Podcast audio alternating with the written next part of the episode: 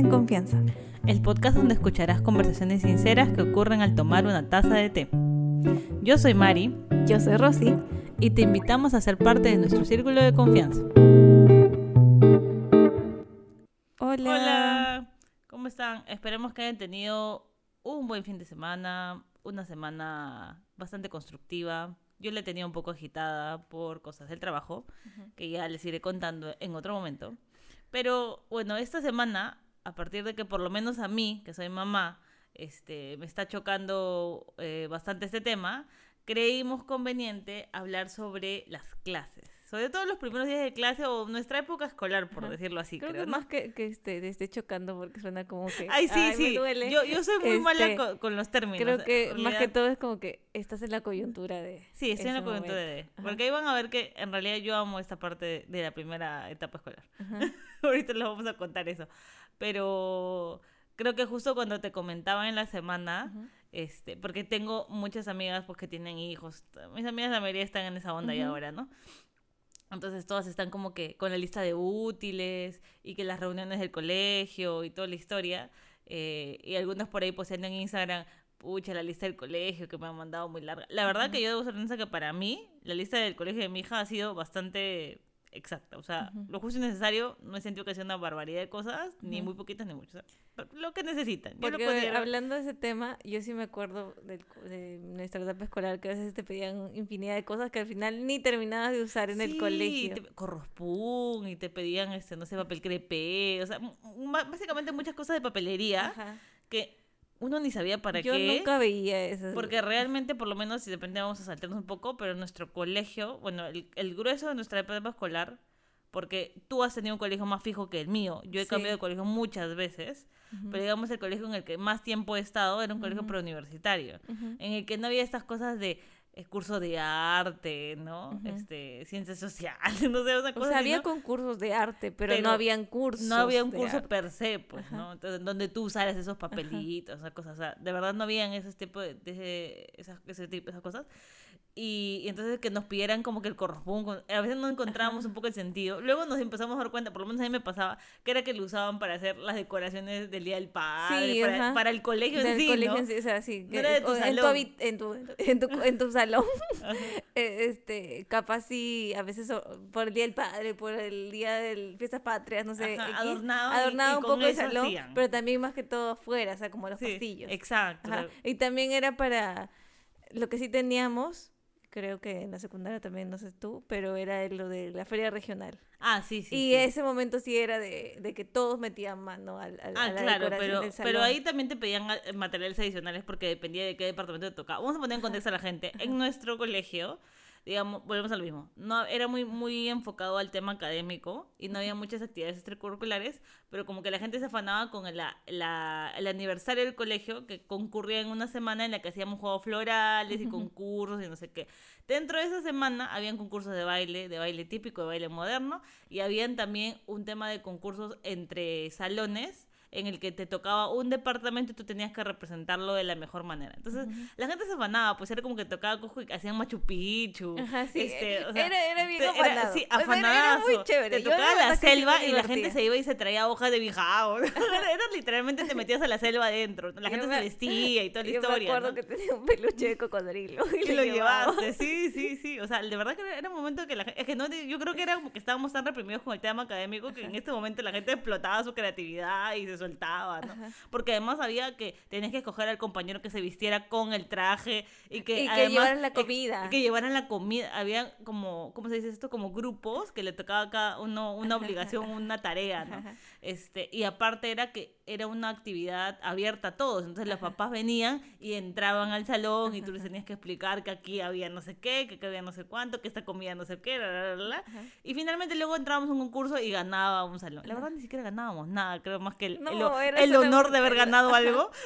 El que te mencionaran ahí en, en la, cuando la formación. o en- Sí, el, salón del no sé cuánto ganó el concurso. Era como que ya, bueno, pero para unos niños eso era importante. Bueno, estaban siendo reconocidos por todo el esfuerzo que les había conllevado, pues. Pero bueno, X, o sea, pero volviendo al tema de, de por lo menos darle la coyuntura mía, de este, volver a clases. de volver a clases, ¿no? Nosotras, por lo menos las dos creo que tenemos en común eso, que nosotros amábamos la etapa de la lista escolar. Sí. Era lo mejor de la vida eso, Ajá. del colegio. O sea, yo me acuerdo que yo era feliz. Me encantaba ir a buscar mis cuadernos. Cuadernos, que los borradores, que el tajador, que no sé qué, que no sé cuánto. Además que en nuestra, por lo menos en la tuya ya había cuadernos con dibujitos, o sea, como Ajá, más marcas sí. comerciales. ¿no? En la mía era como que todavía era como que... Colores. Uy, medio caro conseguirse un, un no sé, pues un- me pongo ahorita, ¿no? Un cuaderno de, de Nemo. ¿no? De la Minnie Mouse, una cosa así. Era mágicamente colores, como tú Ajá. dices, ¿no? Este, pero ya luego cuando empezaron a traer los cuadernos ya de ma- forma más así comercial, era como que, ay, qué chévere, yo quiero el de la, eh, me tocaba el cuaderno amarillo para matemática, pero era de la mini, y era como que, ah, qué bonito, una cosa así, ¿no? Este, y siempre nos ha gustado las cosas de papelería, así que amábamos todas esas cosas, los plumones, las crayolas, Aquí yo quiero como que acotar algo. A mí me gustaban mucho los, los muñequitos, más, o sea, incluso creo que en la secundaria también, pero era como que de, como de la Minnie Mouse o, o de flores o de cosas así. Ujú. Pero sí, de repente está de moda, no sé, algún muñeco, algún, o sea, perdón, alguna película o Personaje. algún personaje, pe- o sea, pero como Ajá. persona. Ajá. Me acuerdo que en mi tiempo pues estaba de moda lo de Camp Rock y todas esas De cosas. De los Brothers. Brothers, y había cuadernos de, de eso. Ajá. Y era como que, ok, me gusta, me gusta Camp Rock, pero no No, voy a lo quiero en mi comprar. cuaderno. no lo quiero mi cuaderno. Además que venían stickers con la cara de la gente, era como que no sé qué no voy a usar, o sea, no, no, Sí. no iba conmigo, ¿no? Sí veía gente que sí le gustaba pues tener su Muy con- fanática. ahí. no sé, Justin Bieber, no sé si, si alguna vez Sí, hicieron. creo que se sacaron cuernos de Justin Bieber. Yo No, me acuerdo no que sé, en nuestra yo época random. noventera era como que mucho Bueno, de 2000 era, grupos. Ajá, 2000. 2000 era, 2000 era. Era mucho de grupos. Ajá. Y entonces hasta los cuadernos y las cosas sacaban así. En mis tiempos era Che Bahía, por ejemplo. de verdad, Pero había en mis tiempos de también de primaria también había Chevalier, Había sí, pero no, o sea, Pero yo no. también era como que ni fregando voy a tener la cara de, de la, ¿cómo se llama? De Paloma Fuisa en mi cuaderno.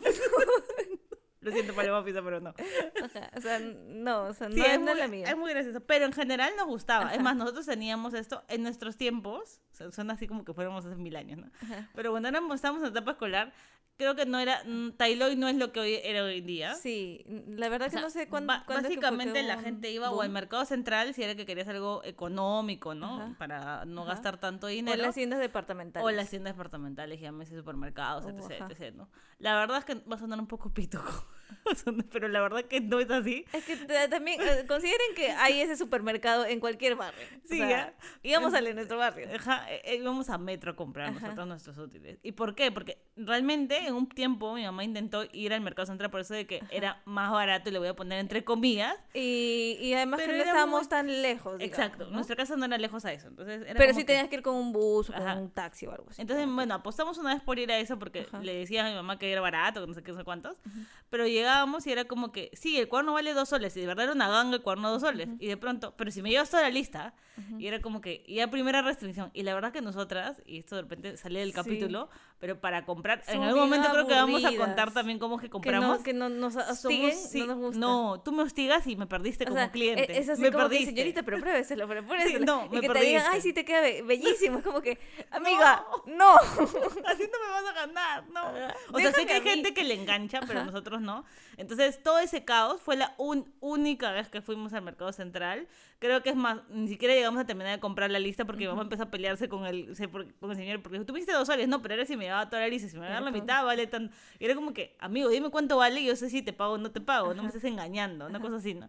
Así que a partir de eso, mi mamá decidió irse a metro y además que a veces hay Metro- incluso. Metro nos quedaba much- mucho más, Más cerca, nos íbamos caminando. Pues, Obviamente no regresamos caminando porque por, por los Por del paquetes, peso. pero pero pues era así. Además que tenías la facilidad de pagar con la tarjeta. O sea, había otras cosas que, que, suple- complementaban y que haciendo sumas y restas, la verdad es que No salía lo mismo. mismo. ¿no? Y, y teníamos la tranquilidad nosotros de escoger esto, que el cuaderno este me gusta, que este color me gusta, que el otro no, que no sé qué, que no sé cuánto, punto. se Y acabó. para ese tiempo, eh, no sé si ahora será igual, pero en los supermercados era como, o sea, en todos lados era la etapa escolar, era así como Navidad, ¿no? Era, Sí, Era literal. potente. Sí, hasta y ahora había, creo. Y igual. había un montón de, de como que de opciones dentro de ahí, que no, no era como que, ay, me estoy perdiendo de que allá en la otra tienda haya Había otro cosas, modelo. Entonces sí, era Así- mucho más tranquilo. Sí, la verdad que sí. Y ahora yo poniéndolo versus ahora siendo mamá comprando la lista, yo me emociono. La verdad es que, este, saben que incluso yo que amo los papeles, es- soy feliz porque sé que me voy a ir de pasada a comprar para mí. O sea, con la cosa que voy a comprar lista ya voy a... Ay, salió este nuevo resaltador, no lo tengo. Ok, me lo llevaré. Una cosa así, ¿me entiendes? Pero, pero, o sea, yo por lo menos he sentido, ahora ya hay Tailoy, como digo, de manera más Ajá. masiva. Yo particularmente compro los útiles de mi hija ahí, por lo mismo, que me es más práctico, es más fácil, hay de todo para escoger. Este, y esta vez por lo menos que fui, sentí que fueron supremamente amables. No sé si será porque también los pobres están resaqueados de, de la economía porque no ha habido dos años de colegio, Ujú. pero era como que señorita y necesita que le ayude y, y le digo dónde están las cosas, pero, o sea, pero siendo muy delicado, o sea, volvemos a lo Ujú. mismo, no era como que están ahí, ya, y cómpreme esto, y cómpreme- no, era como que, ok, Como que, Ay, porque eh, a vamos veces al pasillo mira, tal que hay que una está- oferta, ¿qué oferta? Ajá, no, no, o sea, era como este, que ¿no? le piden tijeras, mire, hay todas esas tijeras, usted dígame cuál quiere. Ah, Ajá. bacán, entonces agarramos esta, mi hija me llamaba la otra, no sé qué, ya. Así compramos la lista y tranquilazo. Este, entonces creo que eso es que la parte de los útiles. Pero luego, ya cuando vamos al colegio, ¿tú qué recuerdas de los primeros días del colegio? O sea, ¿cómo era para ti ir al colegio los primeros días? ¿Sentías así como que nervios o era como que estabas emocionado porque voy a ver a mis amigos otra vez? No sé. Es que depende. Cuando eras nueva, sí Ajá. era como que hay que nervios que me va a esperar ahí, ¿no? Ajá. Pero ya cuando, cuando iba con el tiempo era como, como tú dices, voy a ver a mis amigas, sé que van a estar ahí. Pero también era una cuestión de duda porque no sé si, si, si sabíamos, pero yo creo que no sabíamos en qué, o sea, si nos iba a tocar en el mismo salón. Mm, mm, mm. No, entonces era como que, ay, ojalá que sí me toque. Y sí- y sí- es, así, era como que de repente el nervio de que si me toca, si nadie estoy ahí, como que aburrida. Porque nosotros, no hemos contado esto, pero nuestro, a nuestro colegio nos hacían dar un examen. Por, no sé, primaria creo que no, secundaria sí. A partir de nos- ajá, secundaria. de partir de era. secundaria nos hacían tomar un examen los primeros días. Y ponte si primero de marzo caía jueves, de jueves a viernes estábamos en ese salón. Que nos tocara, cualquiera, random. random, sí. X, en el que, en el Que era por tocaba. orden de lo que te matricularas. Yo me acuerdo que mamá siempre nos matriculaba como que ni bien comenzaba. Entonces, por ejemplo, a mí me tocaba siempre estar en el A o en el B. No, a mí no. A mí no sé por qué siempre mí- me eh, tocaba estar en el a A y en el B. A mí dos veces me tocó así, me tocó estar en el B y, y una vez me quedé ahí, pero pero una vez me tocó en el H. ¿De acuerdo? Entonces estaba así como que bacán. ¿no? Este, y, y ya, o sea, pero sí, volviendo a lo que decía, ten- tenía más maybe el, el nervios de, de que si me tocara con mis amigas en el salón esos primeros días, ¿no? Llegaremos al mismo puntaje y estaremos juntas entonces- o nos separará sí. la vida. Pero también creo que en la primaria sí me emocionaba el llevar mis útiles, ¿no? El, Ah. el- el llevar mis Porque es verdad, o sea, en primaria uno tiene más estas cosas de los útiles. Además, más- Te digo que era, era como más, este, sabía dónde iba a ir y que no me iban a cambiar de ahí. ¿no? Entonces, era mucho más tranquilo. En secundaria sí como que había esa presión del, del- de, de esto, pero al final también, con el tiempo, uno se va acostumbrando, bueno, nuestro colegio se iba acostumbrando a cambiar y a Ah, ser como amigos rápido. Sí, o sea, cosas positivas de mi colegio. O sea, yo siempre diré que, por ejemplo, nunca me ha gustado de mi colegio que no teníamos esta, esta este, facilidad a tener artes. Porque eran cursos opcionales que se llevaban en la tarde, Ujú. se, llámese teatro, llámese danza, esas cosas, y, o sea, era como que si no querías, tú no podías ir chau, Ujú. entonces como que había esa lejanía, por decirlo así, pero lo que sí, digamos que fue un punto a favor, es como tú dices, al tener esta, esta cosa en la que nos movían todos los bimestres, porque de verdad todos los bimestres dependía de cuánto tú tenías de nota, y el ponderado del alumno que tenía mayor nota, a partir de ahí corría. Entonces, este, podías estar en tu salón, como podías bajar de salón, como podías subir, subir de salón. salón. Yo particularmente, Siempre este, te has mantenido siempre me han mantenido en el B. Eh, nunca me he subido a la y siempre ha sido una cosa bien consciente Una que he tenido. nomás, ¿no? Sí, no, no, nunca me ha gustado porque sentía que era como que ya estaban demasiado metidos en estudiar, en estudiar, en estudiar, en estudiar, Ajá. y a mí no me gustaban esas cosas. Y con mis amigas siempre estuvimos en el B. Así que yo feliz ahí. Pero ya me olvidé qué iba a decir. Perdón. Estabas hablando de que es positivo que nos cambiaran. Ah, eso, eso- que eso es lo que eso estaba nos ayudaba como mucho dispersa, a- perdón. a- Este, sí, o sea, siento amigos. que en- eh, ahora en mi vida adulta esa, esa facilidad de ser flexible y adaptarme a los cambios ha sido buena. O sea, sobre todo los primeros años cuando yo entré a este colegio, sí me cambiaron bastante. O sea, cambié del C al B, del B al C, así como que me movía bastante. Y también cambiaban a la gente, coyunturalmente ese año. Entonces, conocía a muchas personas. Ajá, porque puede ser que tú no cambies, pero igual pueden cambiar. otras Exacto, entonces personas. como que conocí a la gente. Ya cuando estuve a partir de cuarto, quinto, creo que ah, como que ya nos hicimos muy, muy amigos, entonces era como que todos nos jalen carambas y quédense acá para estar todos juntos, para acabar Entonces promoción juntaban de juntos. repente antes del O sea, examen a y decir, a ver, que, ¿qué, ya, ¿quién saben? no sabe? ¿Quién no sabe? Una cosa así, o sea, como que inconscientemente, Sí. pero nos manteníamos el grueso ahí, ¿no? Entonces, cosas bacanes. Pero hablando, por ejemplo, de los talleres extracurriculares. ¿Tú llevas talleres extracurriculares en el colegio? No me acuerdo. Teatro, en primaria. Yo llevé danza, por ejemplo. Yo era feliz bailando. Hasta el día de hoy soy feliz bailando. Sí. Bueno, es que, o sea, digamos que llevé un taller extracurricular, pero cuando estaba dentro del colegio, porque bailaba ballet, pero no dentro del colegio, No, sino pues, que ajá, aparte, pero sí era después de clases. ¿no? Eh, em, Entonces sí estábamos como que las dos metidas en baile, pero de diferentes maneras. De diferentes maneras. Porque yo era, lo mío era dentro- baile típico. Dentro del colegio, yo en la primaria hice teatro, o sea, Ah, dos años. Y tú hacías baile, pero no me acuerdo si a partir de la secundaria fue toda la secundaria. En secundaria. Lo que pasa es que cuando yo entré, yo entré desde segundo de secundaria a ese colegio.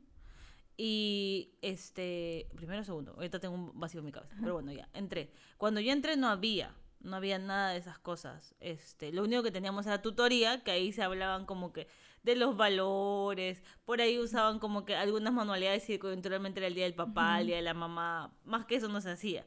Pero cuando ya estuve, estuve creo que tercero o cuarto de secundaria, instauran esta nueva este, idea de que es importante tener talleres. Ujú. Entonces empiezan a sacar talleres de deportes, básquet, volei, básicamente, teatro y ballet. Y ballet que Ujú. hablo, y, Y baile, baile. Y baile, perdón, me fui. Baile folclórico. Baile folclórico, exacto. Entonces, este, y fue, o sea, fue como que bien ordenadito porque no era como que ya todos los que se quieren inscribir, porque tampoco había cupo para tanta gente. Ajá, hacían como un casting, ¿no? Porque también, paréntesis, mi colegio tenía 10 salones por año. Ujú. O sea, en cada salón éramos 40 personas. Saquen su cuenta, 10 por 40. En un año de cuarto de secundaria éramos 400 alumnos. Ajá. Así que era imposible que hubiera un taller de un solo profesor para 400 Ujú. alumnos. Entonces hicieron un casting, tanto para taller de teatro, para taller de baile. Y bueno, quedé con mis amigas, porque fuimos con, con mis dos mejores amigas. Este, y íbamos por las tardes en un local de. Porque mi colegio ah, también tenía esto de que era academia preuniversitaria. Entonces Ujú. tenía un local específico para pre- y usaron como que un espacio de la academia para dictar los talleres. Ujú. Entonces era muy divertido porque nos gustaba, nos relajábamos, encontrábamos que de verdad era algo que nos hacía felices. Ujú. Este, y aparte con esto de que había los juegos florales, como que ahí explotábamos nuestro talento, por decirlo así. Porque ya aparte teníamos que pagar un coreógrafo para poder hacer la coreografía, no sé qué, no sé sí. cuánto, y ganábamos en quinto de secundaria justo para acabar el colegio.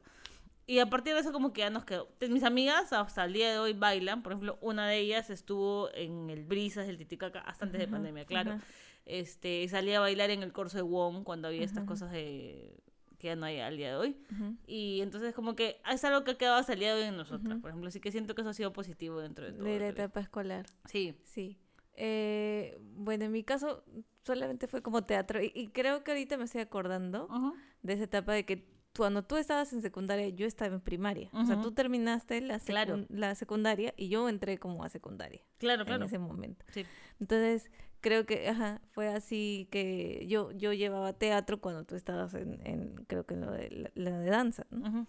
Eh, entonces, sí, lo mío, como era en primaria, sí solamente habían dos, tres salones máximo. Sí, exacto. Entonces eran poquitos. como poquitos y la verdad que no no me acuerdo que hicieran como un casting. Era como que, bueno, ¿quiénes quieren participar? Si había mucha gente ya había como que separar en dos grupos, Ajá. pero si no, no. Tranqui ¿no? nomás. Tranqui. Entonces, para mí, creo que lo conté en el primer capítulo, eh, sí me, me gustó hacer teatro porque me ayudó como terapéuticamente para exponerme y, y- Para y estar en otro en otros ambientes porque en, en mi caso, en- por lo menos en primaria, el- lo de teatro no era solamente que tu salón, eran diferentes salones y diferentes años, ¿no? Y con diferentes personas de diferentes edades, ¿no? Ah, ok, ok. Ajá. Entonces, eh, era el convivir con gente diferente y creo que eso me ayudó bastante. Creo que eso es, es como interesante de los talleres extracurriculares, como para ponerlo en un contexto no tan personal. Sí, sí, sí. Eh, creo que es, es, es chévere esto de los talleres extracurriculares, porque a veces, eh, no sé cómo será ahora, eso también de repente hablaremos ahorita, pero creo que antes estaba como muy enfocado en lo académico. Mm. Entonces no había como un espacio en el horario escolar eh, para hacer estas actividades más artísticas. ¿no? Entonces era igual, aunque no hubiera en, en la malla de repente curricular espacio para eso, era interesante que lo pudieran como extra y también que solamente, o sea, como que no fuera una obligación, sino fuera de verdad de alguien que le interesa. Que le nace hacer. Ajá, y ya, eh, eso. Creo que eso me parece como interesante eso. Pero ahora lo que quería ir con, con este último eh, hora- Punto. punto que decía era que no sé, o sea, tú que eres mamá ahora, porque yo pues no, no tengo idea ya del colegio, no tengo ni una idea de cómo será ahora, pero tú como eres mamá, no sé si, si sientes que esta cosa de lo académico ha cambiado mucho, como que ya hay espacios para otras áreas en el Ujú. colegio ahora, no sé. Mira, yo justo este que me acordaba estos, estos días que comienzan las clases, eh, que cuando yo empecé a buscar colegio para Elisa, lo primero que hacemos es buscar nido, pues, ¿no? Entonces yo no tenía mucha expectativa con el nido porque decía, bueno, en el nido ¿qué van a hacer? Van, juegan y, o sea, no estaba tan enfocada que fuera tan académico, por decirlo así, ¿no?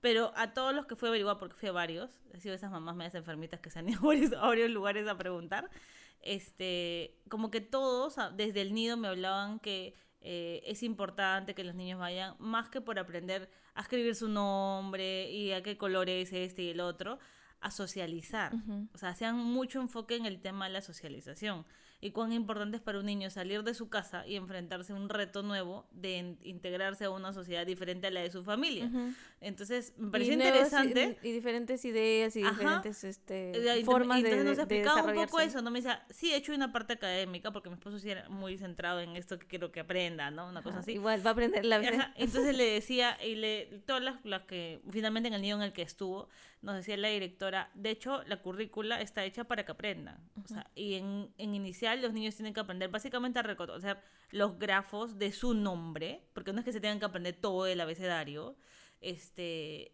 a reconocer los números y las cantidades, pero también es importante que socialicen con el otro, porque están en su casa y a veces, y mucho de lo que pasa ahora hoy en día es que son hijos únicos. En nuestra generación era mucho más de dos, tres, cuatro hijos. Incluso ¿no? no, solo eso, sino Ah, que tenías primos, entonces contemporáneos. Era, era tu colegio, tu- pues. Eso era tu o colegio. en tu barrio había niños. Ajá, ¿no? era, era tu mancha. Ahora los niños vienen en familias, me incluyo, en las que solamente hay un hijo. Entonces no hay con quién se relaciona. Es diferente la relación niño contra niño que niño contra adulto. Y además, como te decía también, esta cosa de que ahora vi, más que todo la masa, digamos, vi- viven en departamentos. Y es mucho más difícil como, como que llegas en, en, en una casa, que sales a la calle y te das cuenta como que está el amiguito ahí. De repente en los edificios es como, siento que es más cerrado y puedes encontrarte por ahí en el ascensor, pero no es O como en el área no de juegos. No es como, Ujú. ajá, pero no es como un espacio así como en la calle de que, no, no sé, siento que es diferente y que de repente por ahí eh, puede ser difícil socializar con todo la gente Con todo de el un colegio, edificio. ¿no? Entonces el, el nido nos enseñó básicamente eso, este, que era importante esta relación de nosotros para afuera, ¿no? Ujú. Aprenden muchas cosas. Ahí para mí fue el primer como que choque eh, raro para lo que yo me acordaba. Del nido de verdad, el mío no me acuerdo cómo ha sido, no me acuerdo cómo habrá sido, pero me acuerdo de mi primaria y mi secundaria. Entonces ahora que Elisa está ya en primaria, Ujú. y Elisa está en segundo de primaria entre este, este año, ya la cambiamos a un colegio de primaria porque solamente estaba en un inicial. Cuando la cambiamos a primaria a este colegio en el que estaba, que antes de entrar a este colegio hemos paseado por, sin mentirles, como por 15 colegios, este, también me choqué con otra realidad. Yo esperaba mucho esto de, como yo venía de un colegio pre- preuniversitario y muy centrado en lo académico, e incluso en primaria cuando no estaba en un colegio Ujú. preuniversitario, estaba también muy enfocado a una currícula, por Ujú. decirlo así. Este, esperaba encontrarme con eso, ¿no? Como que me explicaran, ok, acabo de aprender tal cosa y usamos esta metodología y no sé qué. Y sí, me decían eso, pero al mismo tiempo me, me, hablaban mucho de reconocer este, qué siente el niño y qué Ujú. cosa quiere el niño. Y, y en todos encontré, de una u otra manera, un enfoque diferente de cómo se enseña hoy en día las cosas. No sé si les pasará a todos, pero por lo menos les hablo de mi caso. Eh, de lo que yo logré contactar es que ahora los niños aprenden por como en una globalidad, por decirlo así, ¿no? O sea, creo que cuando nosotros estábamos aprendiendo esto eh, en el colegio, era como que hoy día vamos a aprender el triángulo, por decirlo así, ¿no? Y te explicaban que el triángulo tiene tres lados y no sé qué, y todas las... Todas Los tipos de triángulo que to- ajá, hay. todos los tipos- todas las cosas que tengan que referir al triángulo, o sea, pero como que te centraban en ese cajón y de ese cajón no salías, ¿no? Ahora me decían, los chicos aprenden por proyectos. Entonces, o- mientras hay una currícula de todas maneras, porque el ministerio lo exige así, es como que este mes vamos a hablar de las plantas, por decirlo así, ¿no?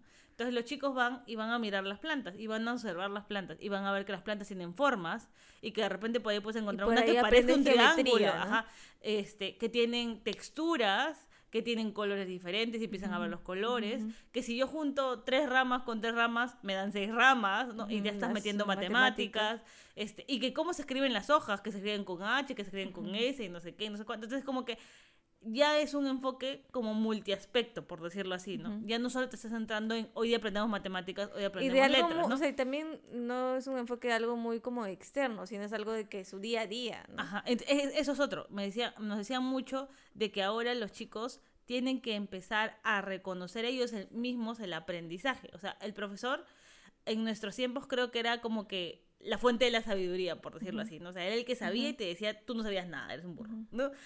Ahora es como que los chicos también tienen mucha participación, ¿no? Entre, como hoy día, volvemos a lo mismo con las hojas. ¿Y por qué las plantas tienen, son verdes? Y por ahí un niño dice, ah, no sé, porque Dios las hizo así, por decir una cosa, ¿no? Ujú. Y después otro niño viene y dice, no, porque tienen una cosita que las hace verdes. Y cuando empiezan a abrir la planta, oye, tiene un líquido. Ah, de repente. Entonces ya la profesora empieza a explicarles, ¿no? Ah, sí, ves ese líquido, se llama clorofila y eso no sé qué, no sé cuánto. Ya viene ahí. O sea, como que el profesor ahora es una guía. Como que primero ellos especulan y luego ya el profesor les guía y les y, Y les da la a través de la observación Ajá. también les, les explica Entonces, como más científicamente. eso me pareció muy interesante referente a los conocimientos, como que me, me, me parece chévere porque ahora que estamos en una época en la que la verdad, y vamos a hablar también de repente de nosotros, que nos pasa ahora, ya no estamos como que voy a inscribirme, por ejemplo, me pasa. Con, con las cosas de diseño, ¿no? Quiero aprender cómo se usa el Illustrator. Ya no es como que voy a buscar en qué academia enseñan Illustrator. O sea, abro YouTube y digo, quiero aprender máscara de recorte y me saco el video, me veo el video tres veces y lo empiezo a practicar y lo hago, ¿no? O sea, te vuelves muy autodidacta. Entonces siento que ahora en estos tiempos en que el YouTube, el Internet en general puede ser una gran herramienta para aprender, el colegio tiene también que ir a la par para que no se vea desventa- o sea, en desventaja contra esto, ¿no? Porque podría venir también y decir, ¿para qué ver el colegio si ya está el Internet, me lo sé todo, ¿no? Pero porque tienes este otro plus. En Internet no hay, no hay socialización. En Internet no hay una dirección. Sí, es verdad, hay una cantidad de información, pero tienes que depurarla Ajá. también. Porque puede haber mucha información falsa, porque puede haber mucha información que te lleva por otro lado. Este, Porque, porque pueden haber también muchos enfoques. Exacto. Entonces, cuando ya tienes un profesor que te guíe, que más o menos te diga, sí, es verdad que hay esto, que hay esto, que hay esto, y podría servirte esto de acá, esto de acá, y mira, sacamos nuestra propia conclusión. Creo que eso es lo que ahora pasa. Y eso, eso es algo, como te digo, que, que a mí me pareció interesante en estos tiempos. Y lo otro interesante que me pasó es que también veía en muchos de los colegios a los que yo fui que ahora se enfocaba mucho en qué siente el niño y qué le pasa y que reconozca sus emociones y que este, sea consciente de lo que le está pasando a su alrededor y cómo interviene la familia también en el, en el crecimiento de este niño, ¿no? Eh, la importancia de que los papás estén presentes dentro de cómo los niños vayan aprendiendo, ¿no? Eso me pareció muy interesante también porque no, yo no recuerdo que en mi época este, haya habido tanto enfoque en eso, ¿no? Eso es lo mismo, o sea, siento que había mucho tema académico, aprende, y que tu papá viera que tú sacabas 20, 15, 14, y si te sacabas 10 era como que la sentaba y decía, señora, algo está mal. Y por ver", ahí ¿no? como que te miraba, habían, yo me acuerdo que había, sí, en el, en la libreta de notas, un sector de comportamiento. No, Pero era así como que A, B, C, ¿no? Pero era como muy arbitrario, creo yo. Y Claro. en mi, eh, en mi época de primaria, yo soy como cuatro años menor que tú, Sí, sí. sí había como un enfoque en los valores. O sea, sí Ujú. había un espacio, como tú dices en tutoría, Ujú. que hablábamos de los valores. Ujú. Porque en, en- bueno, en mi colegio estaban como que cada, cada salón tenía un valor y se hablaba de, de un valor por mes. O sea, como que Iban rotando 10 el- meses de, de 10 valores, ¿no? Íbamos como hablando de cada valor.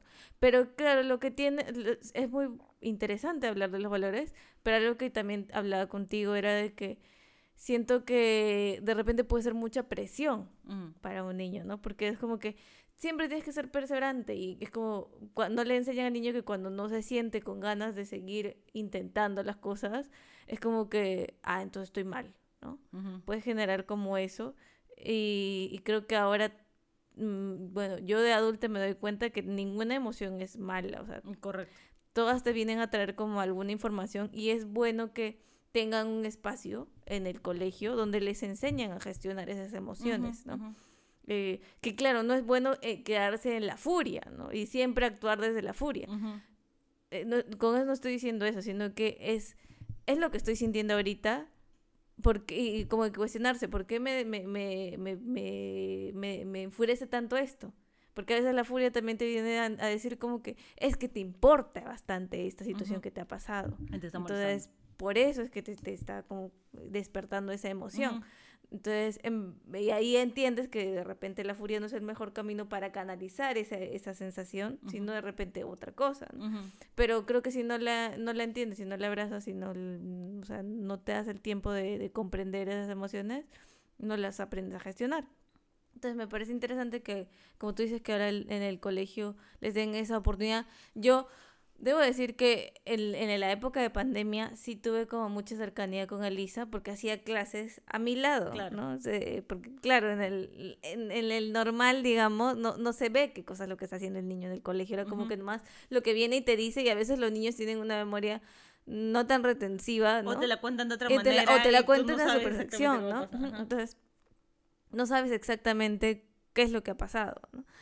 Y como al tenerla al costado y ver el proceso es como interesante. Y sí, vi, vi que de repente en, en lectura, o sea, en- porque también en- nosotros teníamos este, esta cosa de lectura comprensiva, algo así que era. lectora. La, comp- la comprensión lectora, pero era como que muy ligado al académico, era como que, y en el texto, ¿quién es la persona que dijo esto? ¿no? Ajá. Cosas, preguntas así, ¿no? Muy inferencial. Ajá, ajá. Muy como de, de en sí de- del, del texto en sí, pero no de lo que tú analizas, tú recoges de ese Claro, ¿qué texto. ¿no? piensas tú de Ajá, esto? Ajá. ¿Cómo actúa el niño? Entonces creo que esas preguntas que estamos diciendo ahorita, así como, como, como, ¿por qué crees que se enojó? ¿no? Que ¿O es qué más- harías, que es qué una- harías tú si, Ajá. se, te pasara lo que, mismo? ajá, que es una, una respuesta mucho más subjetiva, ¿no? No hay un, no hay un, eso es lo correcto. Hay mm, simplemente Es lo lo que yo estoy sintiendo, ¿no? Eh, creo que el, el ver ese enfoque diferente fue como que, ay, qué interesante. Porque eso también, te digo, o sea, eh, eh, hace que cada uno genere su juicio crítico Ujú. de que, oye, yo estoy sintiendo esto y lo comparten y cada que- y, y es interesante porque también te das cuenta que en la vida real hay diferentes puntos de vista ¿no? Para una misma y situación. es y eso Ujú. que lo vean desde bien chiquititos es como creo que bastante interesante Sí, o sea, esas cosas, por ejemplo, a mí también me llamaron la atención. Este, por lo menos en el colegio, también que, como tú dices, y creo que vamos a ir hablando también un poco de eso, nosotros no hemos vivido, pues, estudiar en pandemia. O sea, no sabemos qué es esto. Para nosotros ir al colegio era realmente ir y sentarte en tu pupitre y Ujú. hacer tu clase, ¿no? Pero muchos de los niños que le pasó a mi hija entraban a primero de primaria este, y vino la pandemia y no conocieron solo realmente... fue como tres días creo en el Fue tres colegio días del colegio y le regresaron, Claro. pues, ¿no? Entonces ella era la primera vez que, que iba a ver, digamos, una clase de parcial, porque el nido es un poco más relax, es un- son menos horas, ¿no? Ah, Es, es estás diferente. pintando Es estás que haciendo sí, otras son otras más cosas, ¿no? Entonces, este, para ella fue ver por pantalla, se sintió rara también, porque claro, como les digo, ella siquiera ha, ha- ha vivido la etapa de inicial en contacto con personas. Cuando llegó la pandemia y de pronto se tuvo que sentar en la computadora, para ella era como que, ¿y tú qué haces acá, mamá? ¿Y, y Ajá. papá qué haces acá? ¿Y por qué están mirando mi clase? Al comienzo era como muy extraño para ella.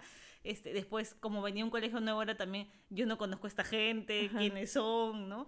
Entonces no tuvo toda esa, esa posibilidad de adaptarse a esta nueva realidad, pero poco a poco fue, fue haciéndolo. Este, sí fue interesante para nosotros, como tú dices, ver cómo es el proceso de las clases in situ, digamos, ¿no? Ajá. No es lo mismo que, claro, cuando vayan Ajá. presencialmente, pero ya al menos veías cómo era la metodología, cómo se manejaban los profesores. ¿no? Este, fue, fue muy, muy, muy simpático.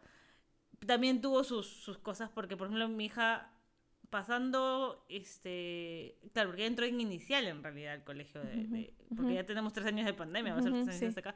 Inicial, porque ella cumple después de julio, esas cosas burocráticas que las mamás me entenderán. Entonces tuvo que volver a hacer inicial en este colegio. Y, y cuando ya pasó a primer grado ya era más conocimientos para ella, cosas muchas más fuertes y siento que como que le chocó un poco y era al comienzo su necesidad de mamá te tienes que sentar a mi costado. Y para mí era raro porque yo vuelvo a lo mismo, venía una realidad en la que yo la dejaba en el colegio, me iba a hacer mis cosas y la recogía. Entonces tenerla aquí en la casa y yo tener que sentarme ahí al costado de ella fue al comienzo como que, ¿qué está pasando? Estamos retrocediendo. Yo me sentía así de verdad. Ajá. Pero de pronto, poco a poco, me di cuenta que también los chicos se van soltando y tiene cada uno su tiempo. Y de pronto un día llegó y me decía, mami, ya vete a hacer la comida, o mami, ya vete a hacer tus cosas. Yo voy a estar acá. Bien. Porque también fue una cuestión de ir como organizándose, porque creo que, eh, digamos que técnicamente era un poco difícil porque en, en el salón de clases muchos de los, de los iniciales o de las primarias están las cosas a las alturas de o sea está Sí, diseñado Eso, eh, la- arquitectónicamente para que las cosas estén a la altura del niño para que todo o sea si tengan que ir y, y con los letreritos no Ajá. que está las tijeras aquí no y los colores acá y las crayolas aquí entonces sabe el niño hacia dónde irse no así no sepa leer, o sea, porque de repente esto de leer ya es más para niños de 8 años, ¿no? Pero en inicial,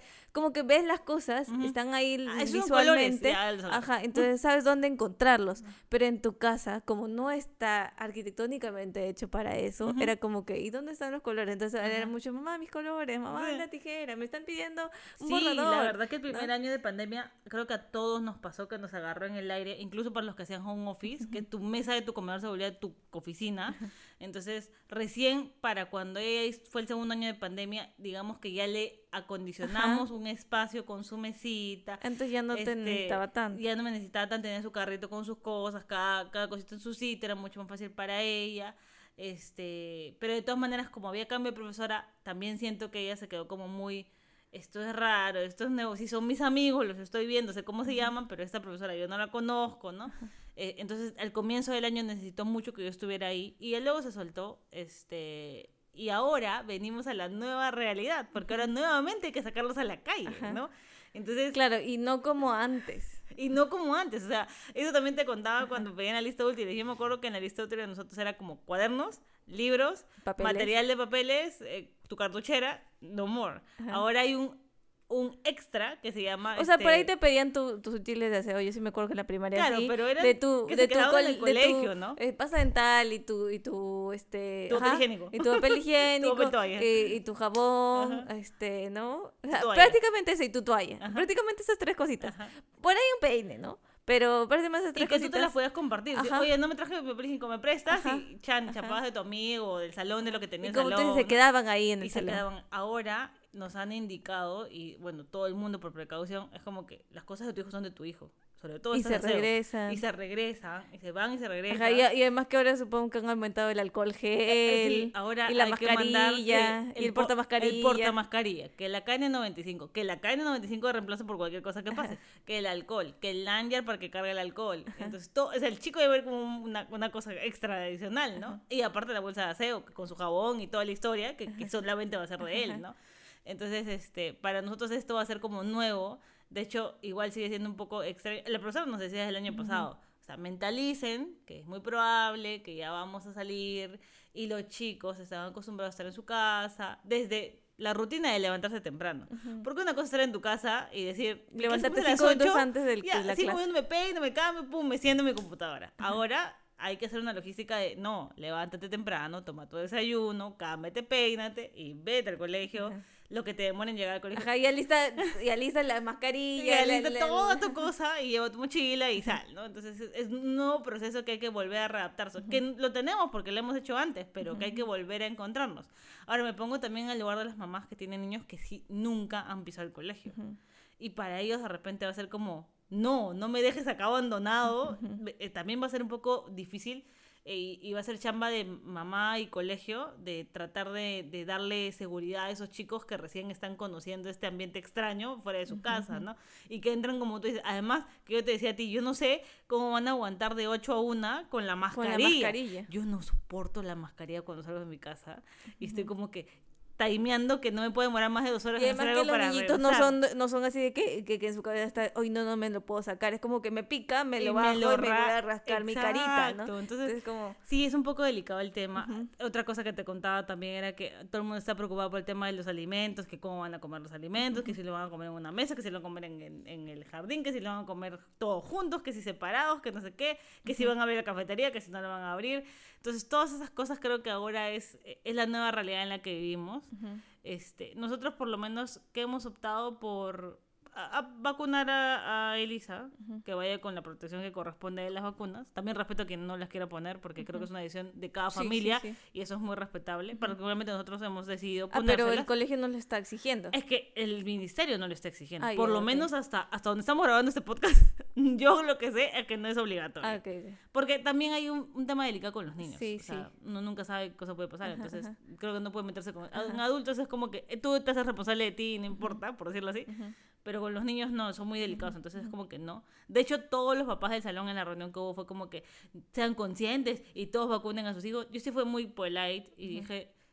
Yo respeto lo que cada uno considere correcto. Yo voy a tomar mis medidas. Yo voy a tomar mis medidas. Lo otro que hemos hecho, y que Elisa sabe súper consciente más que yo, porque a veces me, me, me da risa con esta cosa de que uno va al supermercado ahora y es como que cada dos gradas en, el, en la escalera eléctrica hay XX y recién te puedes parar. Y a veces yo por ahí, ah, me paro en la X y y dice, no, se para acá. El Estás mal, ¿no?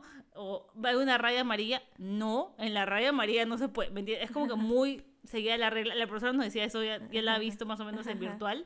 Entonces Elisa es como que tú le dices esto y Elisa lo sigue. Eh, entonces estamos como que tranquilos por ese lado. Sabe además que ella llega a un sitio y se tiene que lavar la mano y no va a agarrar su comida. Es más, yo a veces le digo, ya agarre. Me dice, no, me tengo que lavar la mano. Y me dice, "Mm, tráeme, se compra una galleta en la calle, dame mi alcohol para echarle. Una cosa así, una viejita, ¿ya? Entonces tiene muy claro el protocolo, así que por ese lado también como que estoy muy tranquila. Y lo otro que pasa es que yo vivo muy cerca del colegio que está mi hija. Entonces sé que cualquier cosa que pase, corro y ya está ahí, ¿no?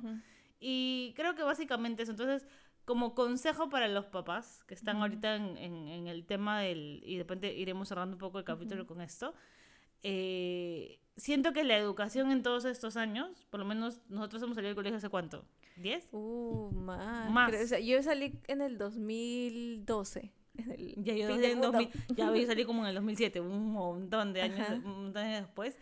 Ah, Claro, 10 años, exactamente. Wow, sí, 10 años. 10 años. Tú 10 años, yo más, ¿ya Ajá. ves? Yo, yo como 14, 15. Ajá. este es, es una es una década dif- Ujú. después entonces es, es bacán ver que se está desarrollando mucho más en, en el tema académico, ¿no? O sea, no, se está- no solamente se están quedando en que la gente tenga conocimientos per se, Ujú. sino se está viendo al ser humano como un, un Una todo, pero ¿no? completa, ajá, Exacto, o sea, completa. tú no solo eres cerebro, tú también tienes que Tus ver qué emociones, ¿no? tu, tu, tu, tu cuerpo también, o sea, como cómo, físico. cómo te sientes físicamente, Ujú. cómo te relacionas con el otro, qué cosas permites, qué no permites. Ujú. Todas esas cosas, Son quieras o no quieras, las has aprendido cuando has salido de tu casa. O sea, de hecho tienes una base en tu casa porque tus papás te enseñan que es el respeto, te enseñan muchas cosas que también a veces no te pueden enseñar, Ajá. pero que al tú ver y reflejar esto que entre comillas te enseñaron con las otras cosas que tienen las otras personas, te da un aspecto más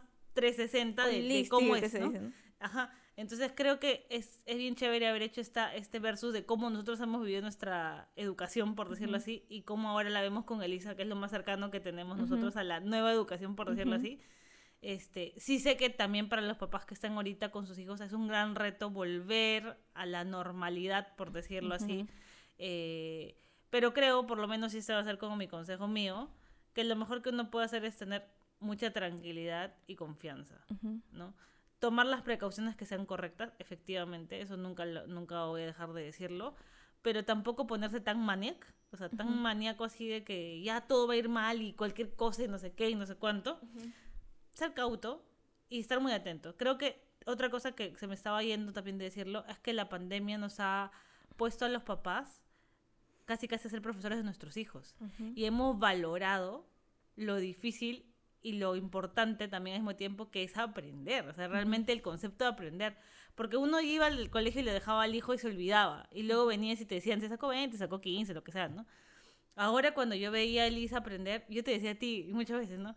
¿Qué tan difícil era saber las letras? ¿Qué tan difícil era escribir? ¿Qué tan difícil era leer? O sea, yo no me acuerdo en mi cabeza que haya sido tan complicado, pero sí tiene un proceso realmente este, tedioso, ¿no? Y es una gran labor de los maestros llevar eso y hacer que los niños logren alcanzar ese reto.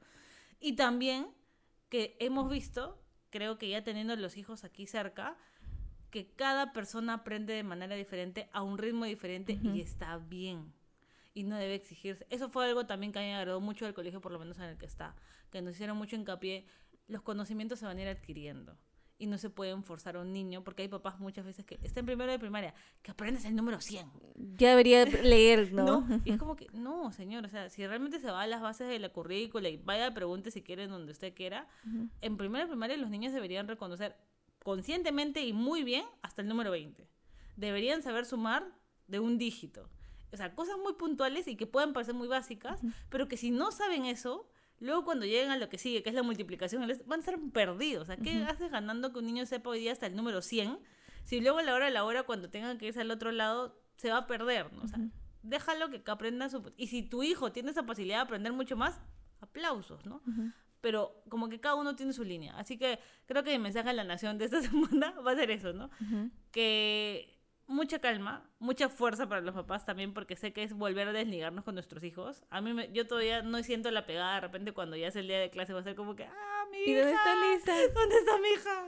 ¿No? Este, a veces nos sentimos un poco así como bipolares, porque están en la casa y es como que, ya, ¿cuándo se va? Y luego cuando se va es como que, no, porque se fue, ¿no? Ajá. pero e- es parte también de sentir lo que tenemos que sentir.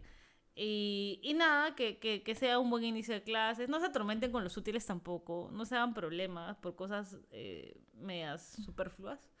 Eh, concéntrense un poco más en lo que sienten sus hijos. Ujú. Conversen mucho con sus hijos. Eso me enseñó la pandemia Ujú. a mí, por lo menos en el tema educativo y en todo lo que ha pasado. Eh, siéntanse a escuchar realmente. O sea, Ujú. de verdad. No solamente el, ya, ya, ya, ya. No, siéntete y qué cosa te está diciendo tu hijo detrás de lo que te está hablando pequeñas palabritas, porque son muy sabios. Y, y eso, no sé, ¿tú qué quieres decir?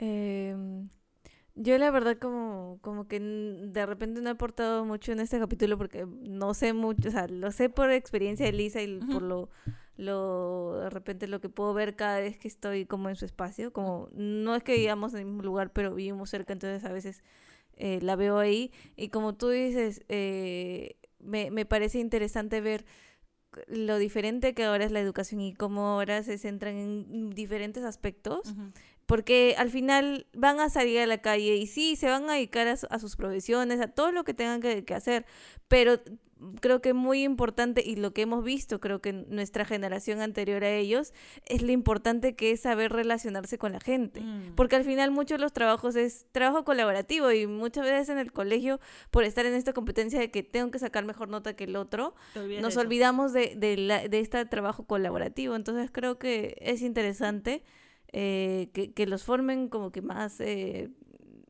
eh, viendo diferentes aristas, eh, porque al final eso es el- lo que les va a servir, o sea, no solamente un solo aspecto de su vida, sino ver todos. Creo que eso es interesante. Eh, de repente, tal vez en, en el siguiente capítulo ahondemos también de la educación ya de parte de los papás, ¿no? O sea, como que ahorita hemos hablado del colegio, de repente me gustaría, de repente en otro próximo capítulo, lo dejo ahí, eh, de hablar de este tipo de, de responsabilidad con los niños, pero de los padres, ¿no? Sí. Eh, eso, eh, con respecto a lo de la, la vuelta a clases, eh, pues, como digo, no, no sé muy bien, pero lo que espero, por lo menos a mi sobrina, es que eh, saber que, que sí, que tener ese respaldo, ¿no? De que si, si pues es un reto nuevo. ¿no?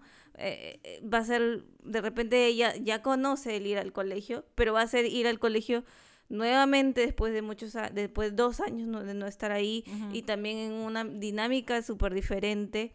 eh, y saber que, que ser conscientes de que es un es algo difícil, va a ser algo difícil, y que sepa que aquí tiene como un grupo de gente que la va a respaldar y que cualquier cosa ella necesite, pues estamos acá, ¿no? Mano. pues. Eh, creo que eso, es- eso deseo y que ojalá que todos los niños puedan tener e- ese espacio, ¿no? De, Sí. de que no se presionen mucho Ujú. ellos mismos eh, y ni tampoco los papás de que tenga que salir bien, de que obviamente en, en retos como estos pueden haber cosas que salgan mal, puede haber gente que diga, sí, chill, estoy normal y de pronto en el momento es como que no, ya no, y, y está válido, ¿no? Está válido porque, porque es algo nuevo. Entonces, eso creo que tal vez esa es como mi reflexión final de, de este capítulo, eh, del, del comenzar de nuevo las clases, pero que al final luego también no hay que olvidarnos que ah, es divertido, ¿no? Sí. O sea, ad- adquieres conocimientos, pero de manera divertida porque haces amigos, haces bonitas experiencias como las que hemos hablado al principio Sí. del capítulo. Entonces, que al final eso es lo que te queda. O sea, yo ni siquiera me acuerdo cómo aprendí trigonometría o el cuadrado Yo y el día me rectángulo. mal con la geometría Ajá. y, y acá mi hermano sabe eso. Ajá, y, y no me acuerdo de eso, o sea, por ahí me acuerdo de repente algún chiste que hacía el profesor, Ajá. pero entienden, o sea, no me acuerdo de mucho de lo académico, me acuerdo de esas experiencias con mis compañeros, de esas cosas, este, de, de juegos que nos hacíamos, de cosas del, del- de los concursos, del baile, de, de esas cosas, creo que son las que recuerdo más. Entonces, también recordarse uno mismo, ¿no? De que, Sí. o sea, volver uno mismo como también a su etapa escolar y cuál era como que lo que te llevaste de ese, de ese Mm. momento. Sí, nos o sea, de hecho nos vamos a llevar cosas académicas. Obviamente ah, hemos aprendido a sumar, a restar, a multiplicar ahí, además ¿no? Porque como tú dices, al momento de que tú sales del colegio y te dedicas a algo, por ejemplo, para de vamos a aterrizar lo que tú estás diciendo, si uno va a estudiar administración, de repente la física no es tan importante. O sea, Ujú. te vas a dedicar más a letras y a números y a operaciones. Entonces, sí, el colegio te, te tiene que dar una amplia gama de conocimientos porque no sabe a qué cosa vas a dedicarte. Pero ya cuando tú te vas a dedicar a algo, te especializas en eso. Y más, cuando terminas la carrera te sigues especializando. Claro. Porque finalmente te acabas trabajando Ajá, para, o sea, algo, para algo en específico. ¿no? Al final, o sea, creo que lo que quiere decir es que, no sé, creo que de repente como papás eh, puede pasar, no lo sé, de que, claro, es una, es una preocupación válida de que tu hijo salga preparado académicamente del colegio, porque para eso es una parte de lo que, por lo que pagas educación, pero también, como hemos dicho, de que recordar desde uno mismo qué es lo que te llevaste de todo eso. Como que en grosso, ¿qué, qué te llevas? Esos bonitos recuerdos de, de esos compañeros que estuvieron ahí, de esas memorias de, de- del, del colegio. Y siento que también eh, el recordar eso, eh, puedes como empatizar con tu hijo de que al final e- es, importante todo, ¿no? Sí. Tanto lo académico como lo, lo no académico, digamos, ¿no? Entonces, eso, Así que Eh, les es- mandamos eso es las mejores último. vibras para esta nueva época a los que son papás. sí. Y a los que no, bueno, tengan una excelente semana. Recuerden sus, sus momentos del colegio. Exacto, que eso sirva para recordar su época escolar y lo divertido que pudo haber sido. Ajá. Así que nada, los dejamos y ya nos vemos al próximo capítulo. Chao.